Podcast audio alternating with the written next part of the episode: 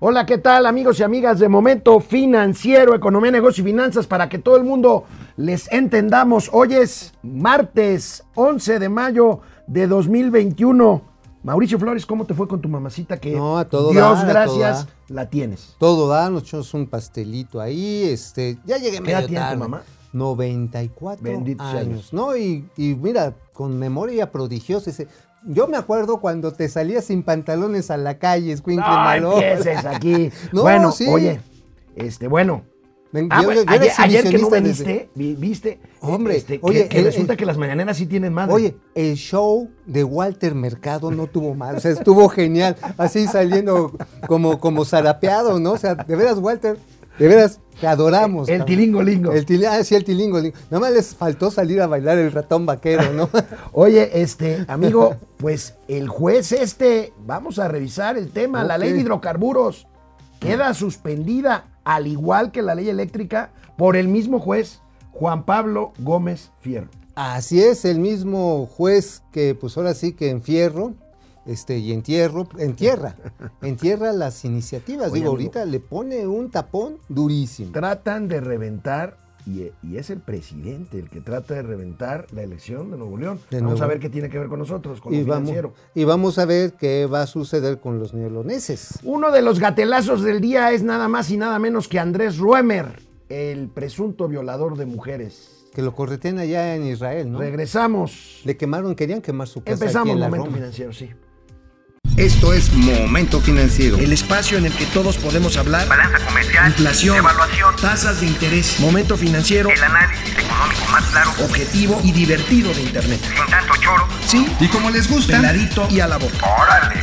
¡Vamos, réjete bien! Momento financiero.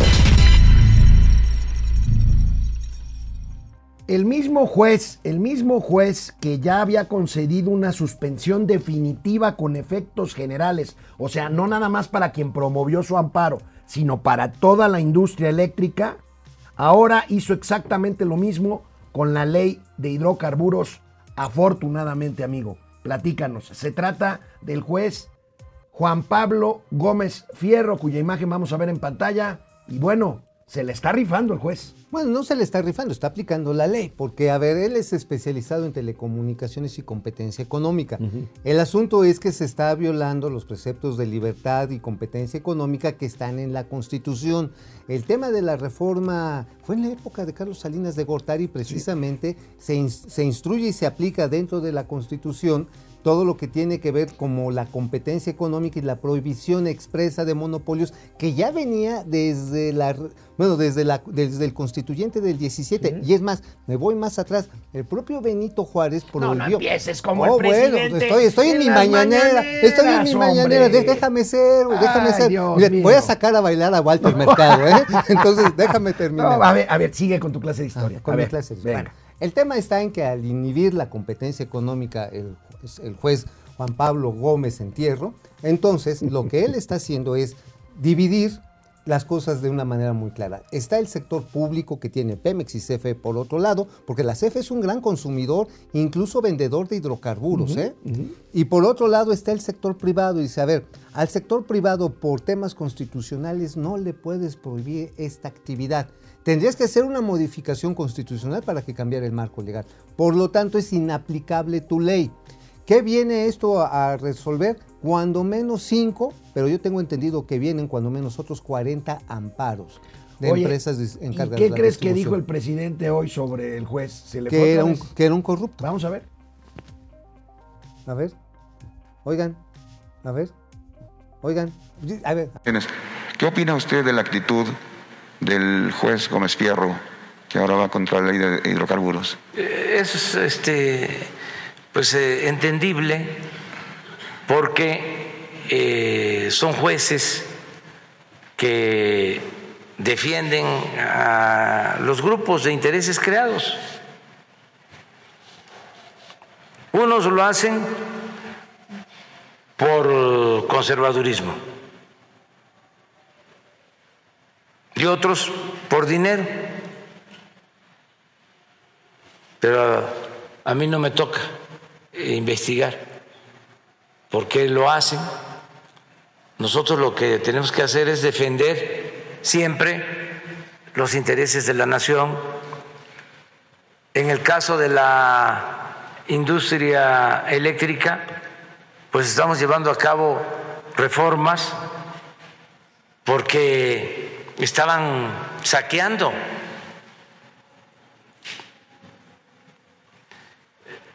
Les eh, comento de nuevo el caso de Iberdrola, una empresa que le vende energía eléctrica a la Comisión Federal de Electricidad. Empieza el proceso de privatización de la industria eléctrica, engañan al pueblo Oye, pues entonces lo que está diciendo el presidente es que Iberdrola se robaba el aire de los pueblos indígenas y el sol, Y el sol. y el sol y que se la vendía a menor precio a la CFE y a menor precio. Entonces ya no entendí dónde está el saqueo. Oye, y aquí el, el tema, el tema, amigo, es que este. Oye, además Iberdrola no vende combustibles. ¿eh? No.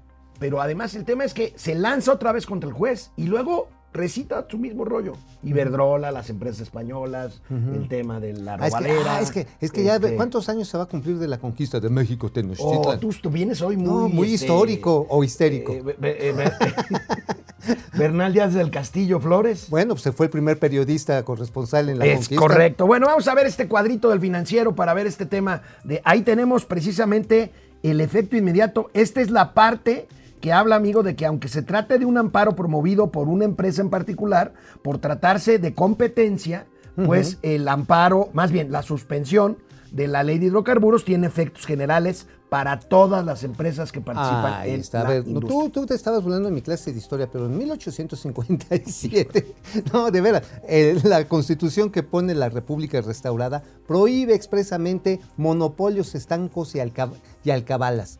Y esto significa, simple y sencillamente, de que están rompiendo el principio fundador de esta república, la libre competencia. Pues sí, ahí está, amigo, pero lo, lo interesante, ya sé, ya sé que vas a brincar. Bríncale, Pero bríncale. Pues hace unos minutos la secretaria de Energía, Rocío Nale, habrá que aplaudirle, subió un tuit muy simpático, ver, muy simpático, muy simpático porque dice, el Poder Legislativo hizo modificaciones a la ley de hidrocarburos. Ok, hasta ahí estamos bien. Ok. En el gobierno trabajamos cada día en favor del pueblo. Está bien. Dijo, para, para evitar las prácticas de contrabando y venta ilegal de combustibles, lo cual es un Hoy, delito. hoy un está- juez emite suspensión a esta ley dictaminada. La CENER va a acatar. Señora Nale, no lo tiene que decir.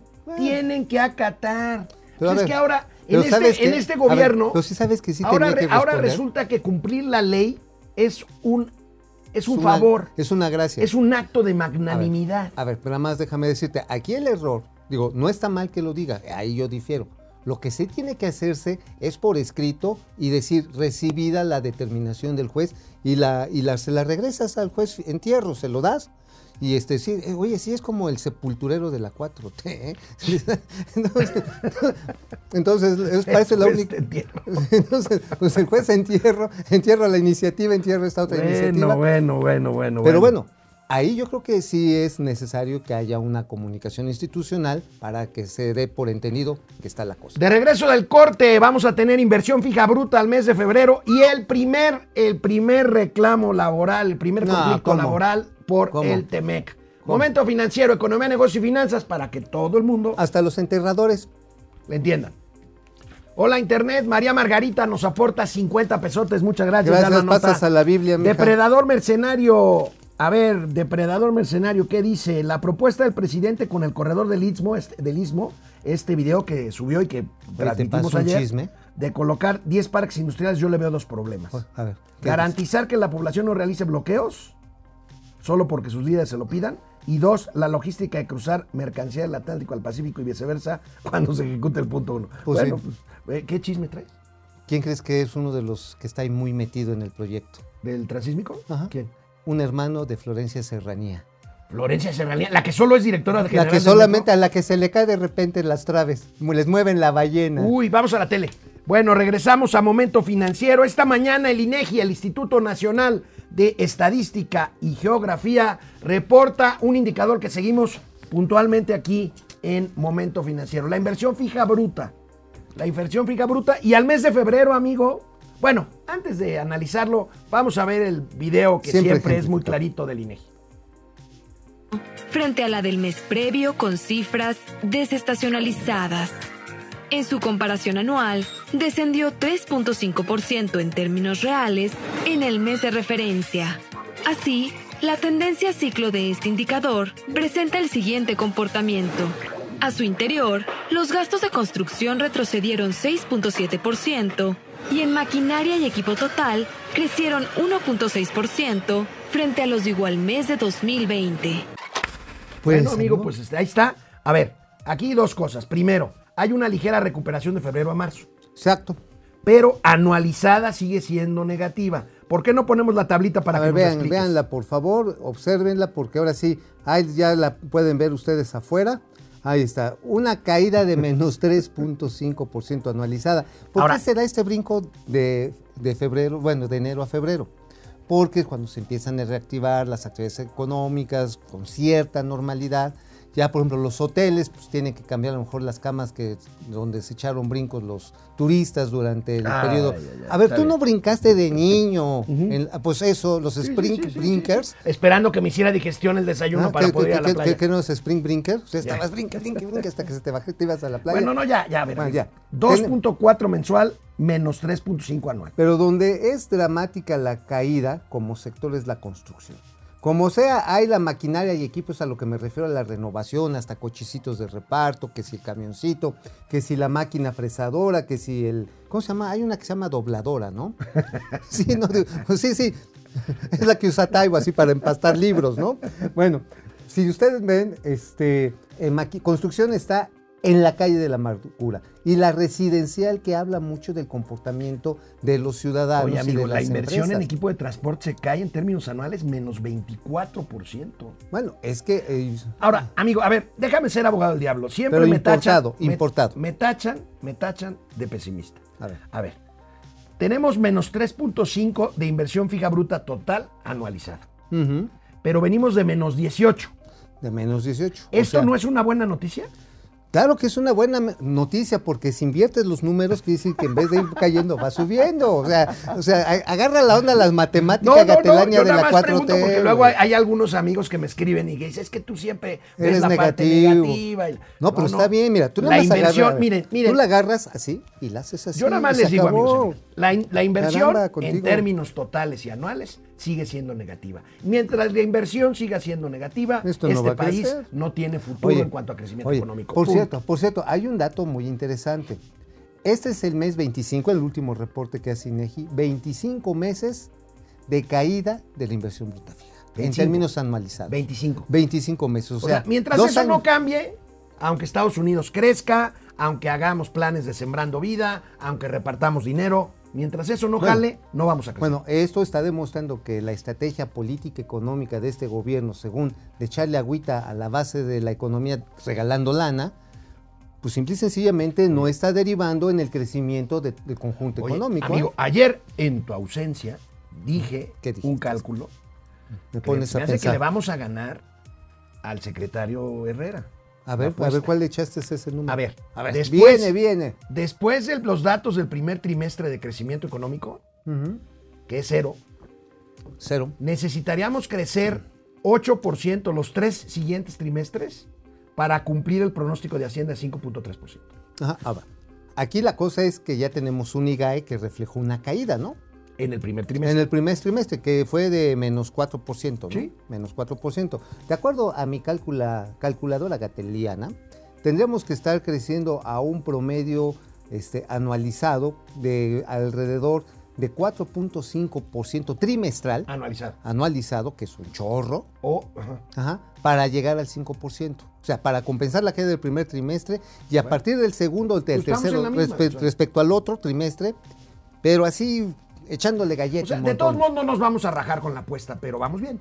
O Pues sea, no. vamos bien. En la lo digo con tristeza en la apuesta, porque el país no. No, no, bien. bueno, lo que estamos viendo, esto de la caída de la construcción habitacional que vimos hace rato, demuestra la expectativa de familias y empresas. A ver, ¿quién se va a comprar ahorita una casita? Pues los que tengan varo, No, los que tengan crédito. varo y hagan una apuesta. Yo lo discutía con un- mi compadre, el doctor Nader, el fin de ¿Qué semana. decías? este, me decía, oye, ahorita es una buena oportunidad para comprar bienes inmuebles. En Sí. Estados Unidos. No, en México. Ah, yo le decía, sí, es una buena oportunidad porque los precios están baratos. El tema es la apuesta sobre lo que siga. Claro, en cómo se va a incertidumbre. cuándo se va a valorizar o si vas a perder. De hecho, por eso está teniendo un gran boom inmobiliario Miami, San Antonio, Arizona. ¿Tú conoces Arizona? Ajá, digo, te Bueno, puede llegar amigo, por Detroit, tarde- también es más rápido y es directo. ay, ay. Tarde o temprano, tarde o temprano iba a suceder, amigo. México enfrenta ya su primer queja derivada de compromisos incumplidos, compromisos ¿Por laborales por el TEMEC. Resulta, y ¿Por vemos qué? la ¿Por nota principal del economista del día A de ver. hoy, que hay una queja ya formal en los paneles eh, Mm, pues formados del, del tratado en contra de una empresa de autopartes mexicana que se llama Tridonex, que está ubicada en la ciudad de Matamoros y es por incumplimiento en cuanto a asociación sindical se refiere. Tridomex. Sería interesante, en la nota habría que examinar quién trae el contrato colectivo de trabajo. Porque, ojo, eso es lo que está metiendo la FLCO, porque el Pero tema... que es la Federación, No, la Federación de Sindical de Estados Unidos. Estados Unidos. Bueno, ¿Qué es lo que ellos están peleando? Que haya libertad en la elección de los representantes de los trabajadores. De acuerdo al TEME, creo que es el capítulo 11, ¿no? De libertad sindical, no recuerdo bien. Pues no sé, pero es el capítulo El de libertad capítulo de sindical. libertad sindical. Dice que los trabajadores deben ser consultados si quieren o no quieren seguir siendo representados por tal sindicato. De tal manera que en una empresa no necesariamente de- puede haber un sindicato, puede haber muchos sindicatos y los trabajadores también quedan en la libertad de decir no me interesa estar con ninguno. Por eso era importante la figura del outsourcing. Ah, pues ya lo quitaron, ahora es la rebatinga de a ver quién lo agarra. Déjame pensar mal. Yo creo que detrás de esto está nuestro amigo Napito. ¿Otra vez? Por supuesto, a ver, él trae el sindicato de Honda y de varios de sus proveedores en los altos. O sea, Napito quiere ser el nuevo Fidel Velázquez. el nuevo Fideo corrugado, ya le está saliendo, ya, ya como el botox se le está saliendo por los Fidel lagrimales. Velázquez, por si ustedes no se acuerdan, porque todos son muy jóvenes, un líder sindical que estuvo al frente de la Confederación de Trabajadores de México, la CTM, aliado de aquel PRI que estuvo 70 años en el poder, pues hasta que se murió. Hasta que se murió. Digo, pues ese, eh, pero ese era el que le daba la estabilidad, la sustentabilidad. El México glorioso al que queremos regresar.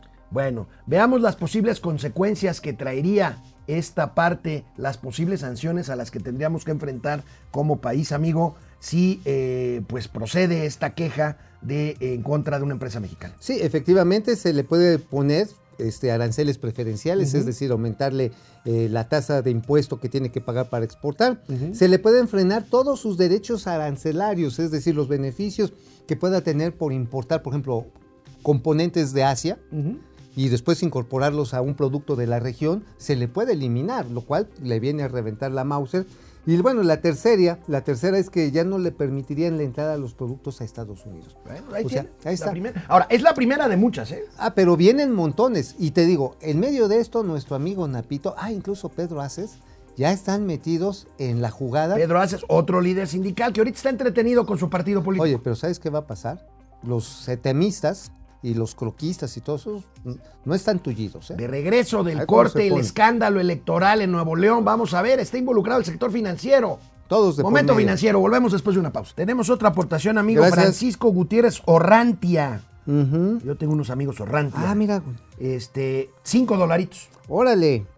Gracias. Cinco dolaritos. Orrantia, María también. Margarita Estandía o Estandia fue la que aportó 50 pesos, ya la habías, Ajá, ya la habías apuntado. Estandía. Vamos a ver, vamos a ver. eh, Antonio Ramírez desde Múnich, Munchen. Muy, mucho.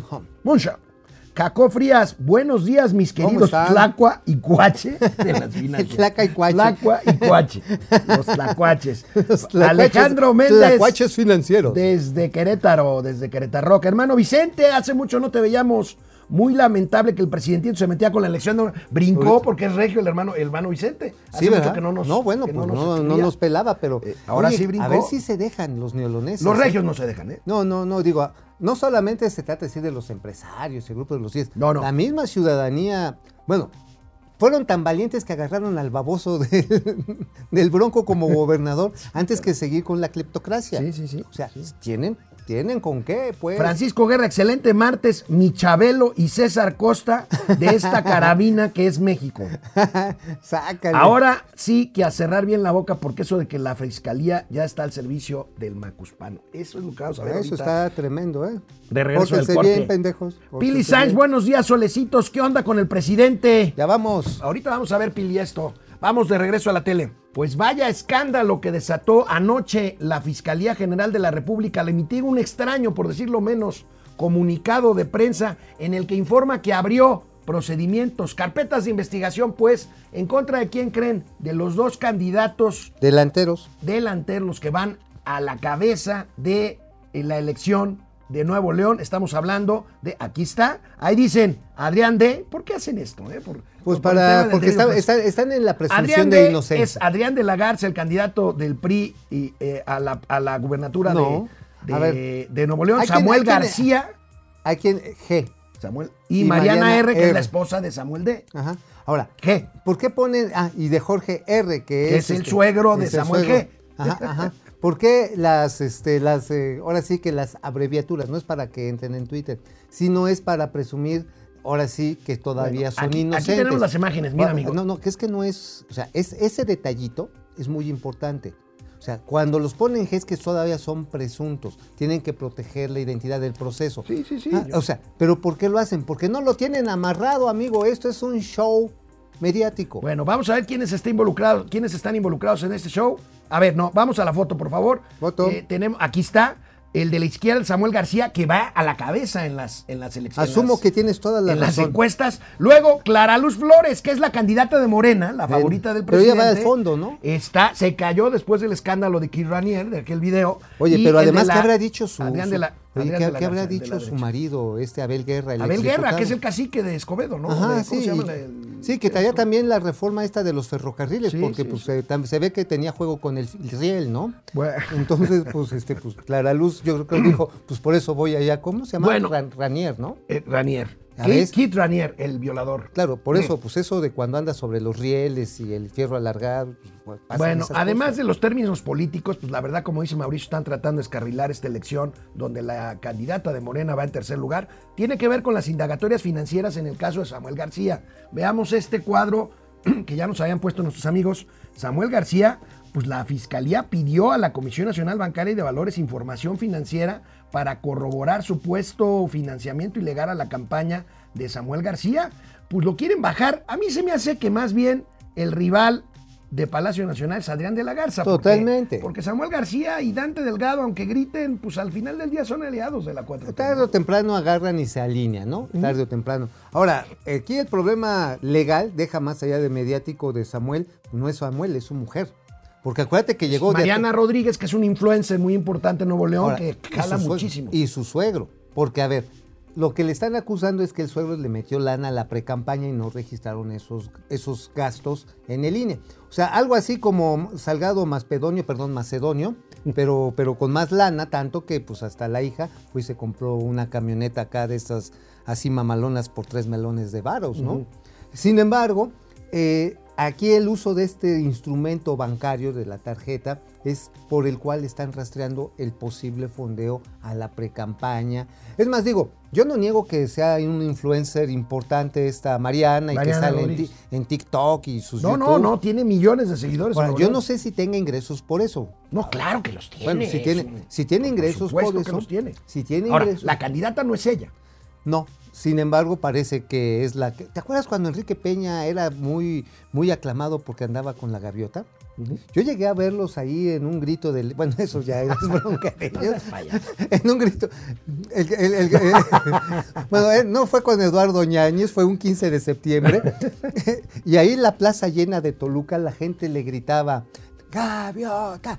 ¡Gaviota! No, no, no. Gaviota fue un activo importantísimo en la Ah, claro, igual, eh, igual en este caso de En Samuel. este caso, Mariana de Samuel. Ajá, Está bien. Mira, ahora, este tipo de cosas no hace sino incrementar la incertidumbre que ya caracteriza en materia de inversión a este país, lo que se suma a la inseguridad. A mí me llamó la atención y lo tengo que, lo tengo que relacionar porque tiene que ver con ese ambiente de, de falta de certeza para la inversión y que veamos esta parte, esta nota del financiero amigo. Fíjate, hablando de procesos electorales, han matado, según un estudio de Integralia de Luis Carlos Ugalde, 143 actores políticos en el proceso electoral y todavía faltan 25 días, amigo. De estos 143 hay varios candidatos. Yo recuerdo que hace 25 años en Colombia estaban muy espantados porque habían matado a cerca de 85 alcaldes y candidatos a las elecciones.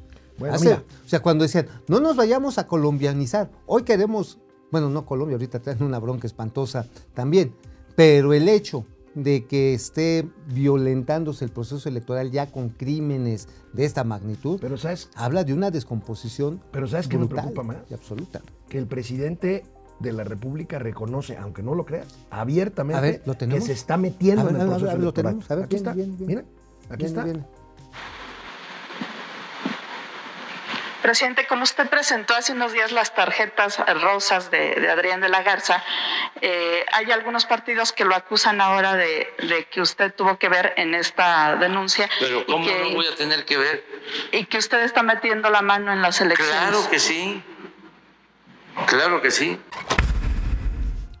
Oye, Oye, amigo, está- ¿habías está- escuchado algo antes así? No, pues, cuando menos tenían el recato de decir, no, yo no fui, fue mi carnal.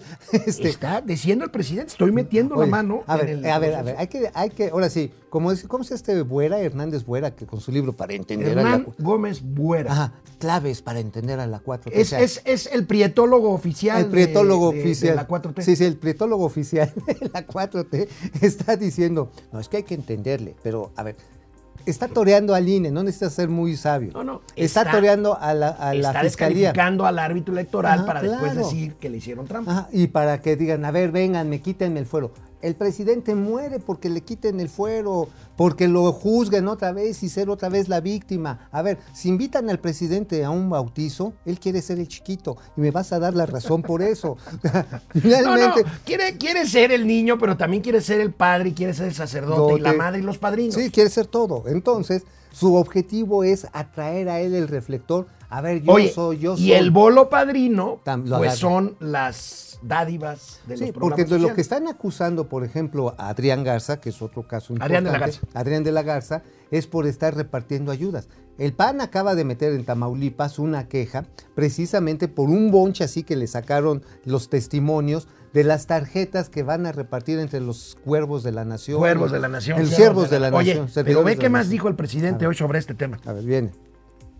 Ayer los eh, voceros del conservadurismo se rasgaban las vestiduras porque la fiscalía eh, abrió una investigación en contra de dos candidatos al gobierno de Nuevo León.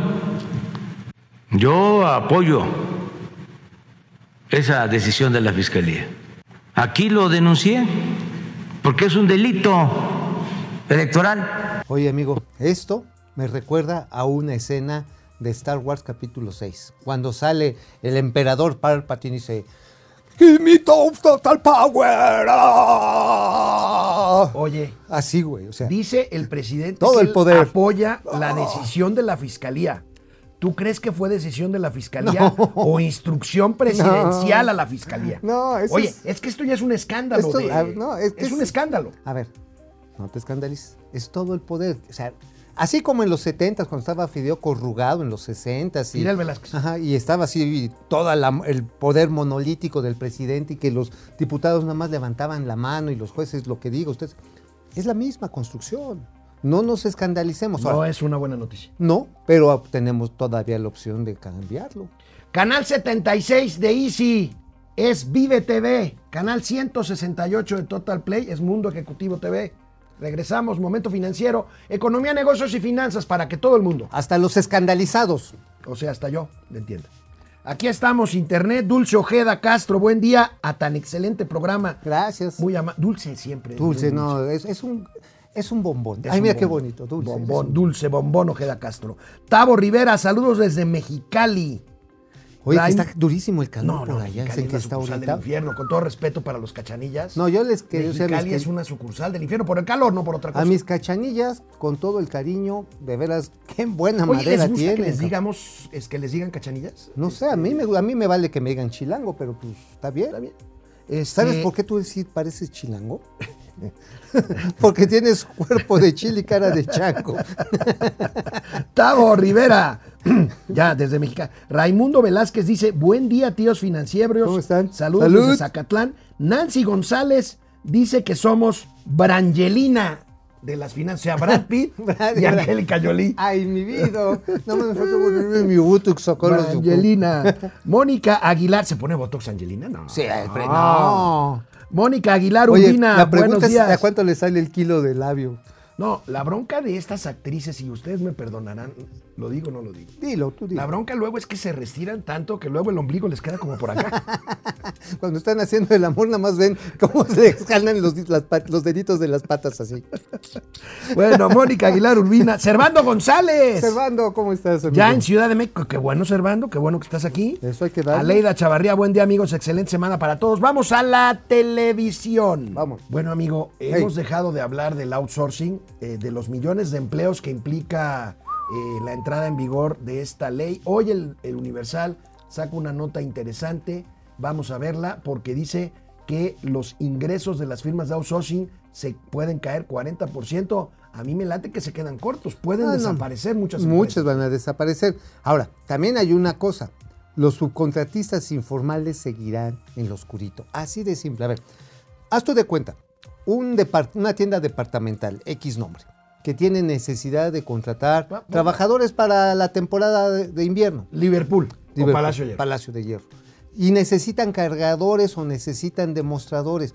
¿Qué van a decirle la, la empresa? Oye, tienes que contratar a todos estos. Por debajito llegan, oye, güero, güera, ¿quieres trabajo? Sí. Es en tanto, en F, y llégale. Oye, ¿y cuál es la relación laboral? No, yo con estos nada, a mí yo estoy aquí de voluntario. Y por debajo te dan lo que quieran. O sea, ese es el mercado informal que va a crecer de una sin prestaciones, sin inscripción al Seguro Social. Y yo hago aquí mi apuesta. Aunque, a ver. no va a subir. O sea, ni siquiera va a recuperarse el nivel de empleo formal que está registrado en el Seguro No, Social. no, no. No claro. se va a. Claro que, al contrario, yo creo, Va a haber una- yo creo, aunque había prácticas indebidas fiscalmente hablando del Ajá. outsourcing, había regularizado a miles, por no decir millones de trabajadores, que aunque no cinco trabajaran millones. para la empresa A madre, 5 millones. tenían su sueldo fijo, su prestación, su seguro social y, todo lo demás. Vamos a ver esta gráfica eh, de nuestros amigos del financiero. Pues no se ve ahí muy bien, pero son 4 millones de empleos, ahí lo tenemos por sector, amigo. Ajá, ahí están. Manufactura. ¿Y esto sabes dónde les pega durísimo, amigo? La manufactura les pega directamente, les pega directamente en la maquiladora de exportación. Tuve oportunidad de estar platicando con algunos de los representantes de esta industria el viernes pasado. No viernes, no, el día que fue allá hacia Santa Fantasía, jueves, ¿no? El jueves. El jueves, que me enfilé para allá, iba echando parla en medio del tráfico espantoso que hay por Periférico Norte, porque además, qué rateros son los de Imbusa y de, y de, y de Sanborns, ¿eh? Le eché dinerito al tag. Mañana le pasa la lana. Y mientras, toma la barbón que me jinetean y ahí voy sobre el tráfico. Pero bueno, el tema es esto. Cuando tienes un impacto sobre los shelters, que les llaman, que son otra cosa, no son otra cosa más que los refugios para las industrias manufactureras, que son los que recurren más a esta figura, simple y sencillamente cambias de opinión y dices, ¿qué me sale más barato? ¿Me voy a Guatemala? ¿Me voy a este A Guatepeor. a Guatepeor, me regreso a Canadá y eso está provocando que no esté este país aprovechando, junto con estas iniciativas, la posibilidad que está generando el regreso de empresas norteamericanas a América. Ujú, está bien. Entonces, señores, Ahora, por eso amigo, nos está yendo el tren, ¿eh? Hemos estado y seguiremos revisando las cifras al cierre del primer trimestre. Pues es obvio, ya tenemos Tú varios sí días las revisas al nivel del cierre, ¿verdad? a ver, Ay, ay, ay. A ver, señor productor. Está de pelos ayúdame, el asunto. Ayúdame. por a ver. Ahí está. Oh, bueno, pues a ver cuáles son las cifras en el cierre. Bueno, vamos a ver turismo. Turismo. Turismo sigue sin verse bien, amigo. Veamos esta eh, nota periodística. Oh, el sí. turismo sigue sin verse bien, a Oh, sí. pesar de que ya hay- hemos visto que hay más viajeros. Pues México deja de recibir 4 millones y medio de viajeros foráneos en el primer trimestre de 2020. Mira, aquí el problema está en pues, el fracaso en el manejo de la pandemia. México sigue siendo un lugar terrorífico, sobre todo para los viajeros Ya nomás. europeos. El menor nivel en 13 años. Ve nada más la caída de 2019 a 2020. Y mira, y hubo una recuperación ligera entre diciembre del año pasado y esta Semana Santa. Empezaron a llegar algunos turistas de Europa Oriental, o sea, rusos, ucranianos, eh, toda esta parte, Eslovenos. eslovenos, checoslovacos, y unas checoslovacas que Dios me guarde, que no me oiga nadie, este, y algunos estadounidenses ya vacunados. Sin embargo, el grueso del turismo, el masivo, el que tiene que cruzar la frontera muchas veces para irse a echarse unas chelas allá a Mexicali o a Tijuana, cayó estrepitosamente. ¿Por qué? Porque México sigue estando en alerta roja. ¿Sabes contra quién podríamos Pero contra- ya estamos en semáforo amarillo y no, verde. pues al muchos. rato, pero al rato vamos a regresar con un chorro de muertos, carnal. Ahora, y que se me haga la boca chicharrón. Pero la gente cuando dice, ah, ya estamos en amarillo, ah, chingas, una se quitan las, los, bueno, No es puedes, que de veras, por no Dios, puedes. a ver, perdónenme, pero discúlpenme. Señores, si ustedes son tan irresponsables de quitarse el cubrebocas, de andar en las fiestotas, de andar así como Juan por su casa en medio de los mercados sobre ruedas y sin protección, echando la garnacha ahí alrededor de se- 70 personas, se, las- se los va a cargar la tía de los muchachos. Y si no es por coronavirus, seguramente va a ser por una disentería o cualquier Ya, otra cosa. tranquilo, amigo, no espantes a la- al Pues sí. respetable. Ahí tenemos Pues sí. la tendencia del turismo, amigo, millones de dólares. 6 mil millones de dólares de ingresos, 6 mil millones 500 mil dólares casi. Venimos de- de- del cierre de 2019 Así a es. menos de 3 mil millones de dólares. Efectivamente, ahora, este es- 50%. Este es, el turismo internacional. El turismo doméstico representa el 70% de los, de los traslados y también representa de alguna manera, eh, en términos de ingreso, prácticamente el doble de los, del turismo internacional. ¿Qué nos deja el turismo internacional? En, los dólares, esa la divisa es muy importante.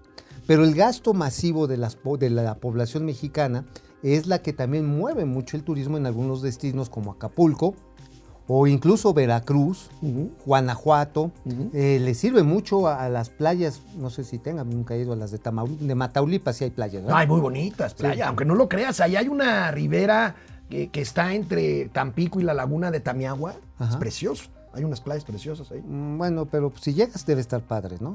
Bueno, sí.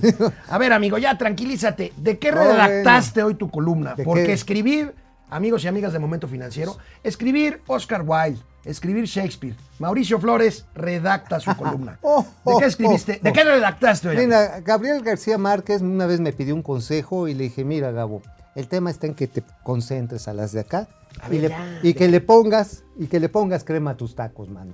Y hoy escribimos de los alemán, de la familia alemán. Ah, adelantabas algo en un Twitter después Así de tu es. reunión ahí en el SAT, que les van a caer. No, ya les van acá, ya es in- inminente, ya se les presentó. Ahora sí, al chamuco, a ver si con esto actúa con esa misma prontitud, presteza que en temas electorales tiene la Fiscalía General de la República, los expedientes de Miguel Alemán Velasco, padre, y Miguel Alemán Magnani, y del socio, el Bubu.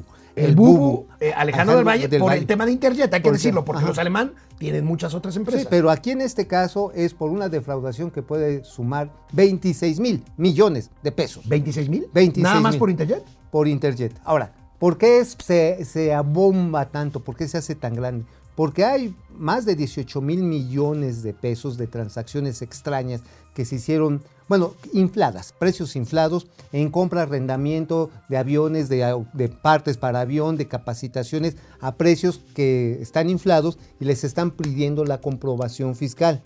Tú dices, oye, es que mi computadora me costó 50 mil pesos y pues no salió en eso, tienes que comprobarme que te salió en 50 mil pesos. Mientras no demuestren eso, de ese tamaño es la deuda. Y además, ¿qué crees? Está metido un, muy, a- un abogado muy connotado.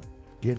Este, está ahí el, este, el que fue el abogado de Telmex, que también es abogado este, de, en su momento de los alemán todavía, de este despacho de los Amilpa. ¿Y sabes qué, amigo? Ahorita regresando del corte les voy a decir el nombre. ¿De porque- una vez?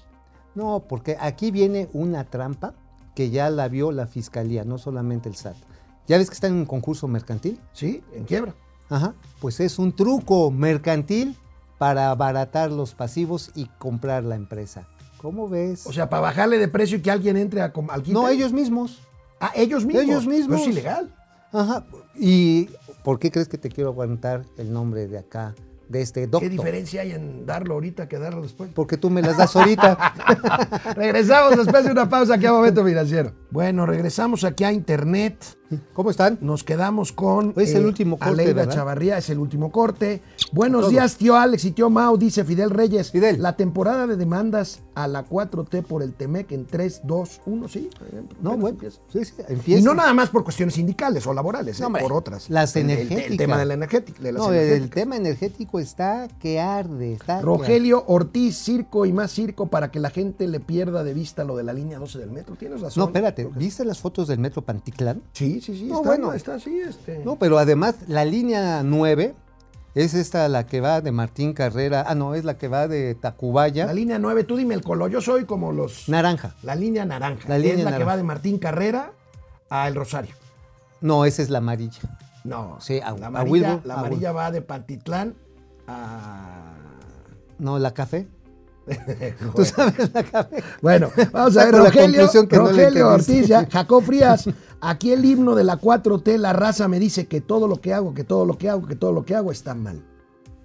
Y no Y sé, no sé por qué. Este, José Almazán Mendiola, buenos días. El presidente ya admitió que sí está metiendo sus Pues sí, manos a ver, en la está, elección. está buscando que lo sancionen para Ángel, crucificarse en el Ángel Zócalo. González Mosqueda, David Hurtado, Alma Liliana. ¿Qué esperaban de ustedes? ¿Esperaban algo diferente? Beatriz Tableros, pues yo por lo menos un poquito de vergüenza, pero bueno. Yo esperaba un poco de Cruz, actitud republicana. Omar Gutiérrez Chávez Lástima. desde San Miguel Allende, Leo Brito. Saludos al perro Bermúdez y Faitelson de la economía. ¡Perro! Leti Velázquez, Johnny Towers, Gustavo Velázquez, Ricardo Rivera. Tirititito. Muchas gracias. Vamos a la tele. Vamos, nos vamos mañana. Regresamos, regresamos. Y bueno, acabemos el tema de este tema fiscal con, con los alemán, amigo, porque Ahí te tenemos va. todavía muchos temas. Ahí te va. El abogado se llama Javier Mondragón. Él es el que a través del despacho Amilpa es el que metió el concurso mercantil, ya lo detectaron. Él no es proveedor de Interjet, no es proveedor. De hecho, tiene sus ingresos básicamente provenientes de Telmex, de Grupo entonces, Galem. entonces todo sería una mascarada. Es una mascarada. Es una mascarada precisamente para en un concurso mercantil decir, ¿qué creen? Les debía 10 millones de pesos, aquí hay 100 mil. Oye, es muy delicado lo que estás diciendo. Muy, a ver, es tan delicado que ya hay carpeta de investigación ordenada por el fiscal. Todavía no la liberan. Y es tan grave que esto amerita prisión preventiva oficiosa. Bueno, Ahora, tienen todavía una puerta de salida. ¿Sabes cuál es? los accionistas de Interjet, Ajá, sí. ¿cuál es? Pues digo, parece suicidio, pero no es. Tienen que llegar a un acuerdo reparatorio del daño. Que es pagarle al fisco lo que le Y nada más lo tienen como oportunidad una vez en la vida, ¿eh?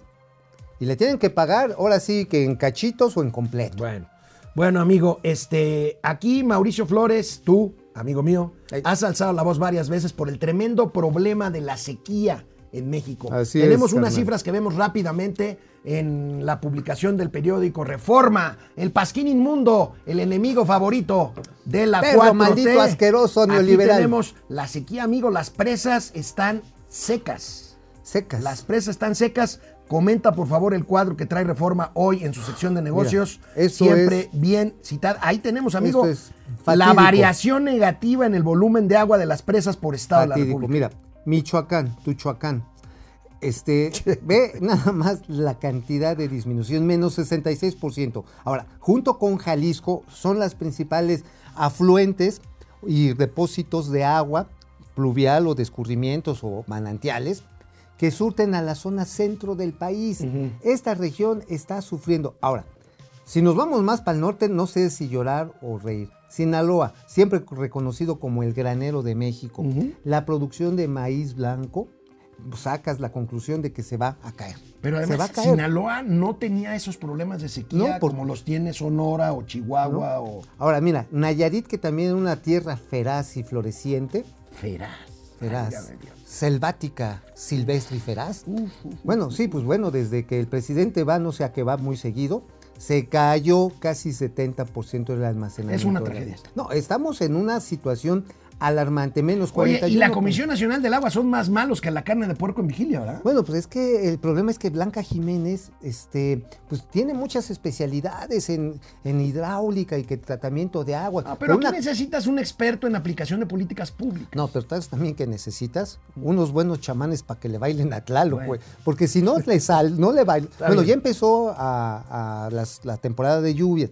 Se espera que a finales de mayo empiecen a ser extensivas en el resto del país. Bueno, El problema, ¿sabes cuál es, amigo? Que no estamos captando esa lluvia adecuadamente y que después, cuando nos vamos a echar nuestro flipper ahí en nuestras casitas o en una oficina, le bajamos y el agua se va al drenaje. El tratamiento de agua recibido en este país es mínimo, 20%. Dos gatelazos el día de hoy, dos gatelazos del día. El primer gatelazo tiene que ver con otra candidata de Morena. Ya les presenté dos. Vean esta otra candidata. A ver, es una viene, maravilla. viene, ¿esta es la ballena? Ya. Muy buenos días a todas y a todos. Bienvenidos sean todos ustedes. Como mujer y como madre, quiero agradecerles a todos su presencia. Agradezco de todo corazón el respaldo que siempre me dan y su muestra de cariño. Hoy iniciamos este proyecto donde vamos a continuar con la defensa de la cuarta T. Comenzaremos con sí, perdón. Sí, vamos a seguir con los proyectos de Andrés Manuel López Obrador. Continuaremos con las becas de los jóvenes para que sigan estudiando. Comenzaremos con los abuelitos que reciban sus apoyos. Seguiremos continu- continuando con todos los proyectos que tenemos de Andrés Manuel López Obrador. Hoy es un día muy importante. Oye, oye, ¿te imaginas a esta señora cuando niña iba a recitar para el día del 10 de mayo? Ah, sí, para la clase Entonces, abierta. La casa, Es- la casa abierta. El clásico, ¿te acuerdas? El idilio de los volcanes. De José Santos Chocano. El Popocatépetl. Y el. Iztaccíhuatl. y después, y este, y este, ya se me olvidó. El segundo gatelazo a lo mejor no es para vacilar mucho porque ah, es un caso penoso.